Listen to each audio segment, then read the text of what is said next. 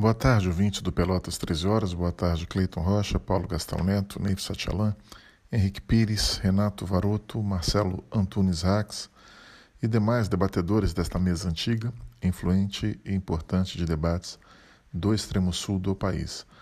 Bem, uh, vou continuar a falar sobre as consequências econômicas da guerra entre Rússia e Ucrânia.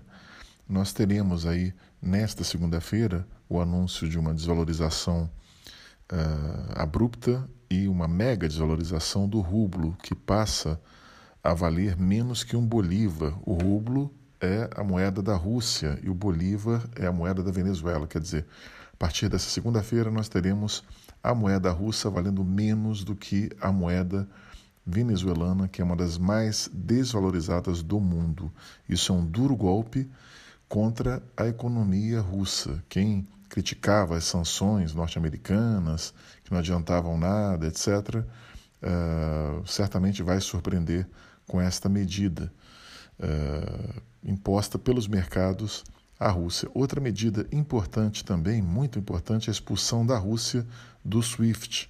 O SWIFT é o sistema de transferências interbancárias uh, internacional, enfim, mais de 11 mil instituições financeiras de 200 países participam do SWIFT, mas não somente transferências interbancárias, mas também transferências entre bancos e clientes e compra e venda de ativos. Quer dizer, o Chipre, por exemplo, que é um paraíso fiscal importante, uh, o Chipre fica perto ali da Grécia, né, na, na, no uma ilha, um conjunto de ilhas no Mediterrâneo.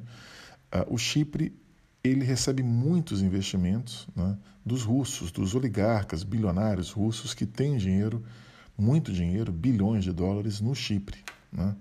Quando o Chipre aceita sair do SWIFT e aceita excluir a Rússia do SWIFT, isto é um duro golpe na oligarquia da Rússia, né, dos grandes oligarcas russos, os bilionários russos, cujo grande chefe dessa oligarquia é justamente Vladimir Putin. E na medida que estes oligarcas ficam sem dinheiro ou ficam com uma parte subtraída de suas fortunas, certamente as pressões sobre Vladimir Putin para encerrar rapidamente essa guerra aumentam. Né? Então, isso lança uma pressão direta sobre o presidente Vladimir Putin, e isto não é uma sanção qualquer, é uma sanção que atinge a cadeia de transmissão da oligarquia russa para o presidente Putin, que é né, a base de apoio, uma das grandes bases de apoio do presidente Putin é justamente essa base de oligarquia, desta cleptocracia que é uh, o sistema né, uh, capitalista russo, né, cujo capo de Tutikapi, né, o grande chefe desta quadrilha de oligarcas, é justamente Vladimir Putin.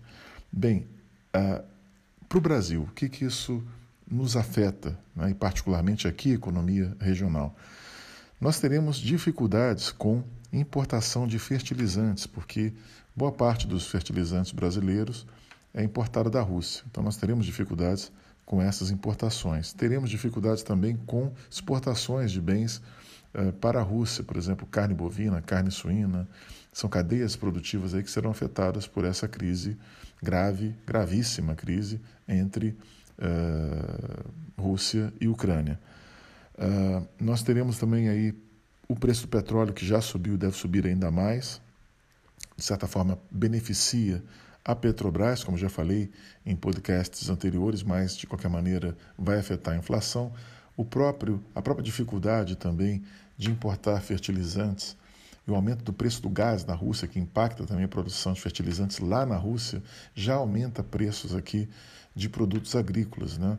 Eh, então, nós teríamos também aí mais inflação de preços uh, agrícolas. Então, teremos aí uma, um efeito aí, claro, sobre a inflação que já está em alta, já tinha uma trajetória de alta, estava caindo aos poucos e agora recebe este novo impulso.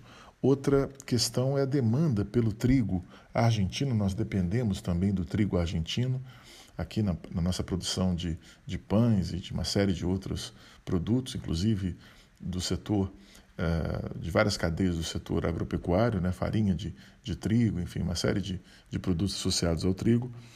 e uh, o preço do trigo no mercado internacional sofreu um aumento também né, por causa da invasão da Ucrânia. A Ucrânia é uma das maiores produtoras de trigo do mundo, da Europa e do mundo, naturalmente, e essa produção foi afetada, o preço do trigo subiu. A Argentina se beneficia disto, mas o Brasil, que é importador do trigo argentino, sofre com aumento aí, possivelmente, nas próximas semanas, do pãozinho, de uma série de, de produtos associados à farinha de trigo. É isto. Obrigado por me ouvirem. Até o próximo podcast.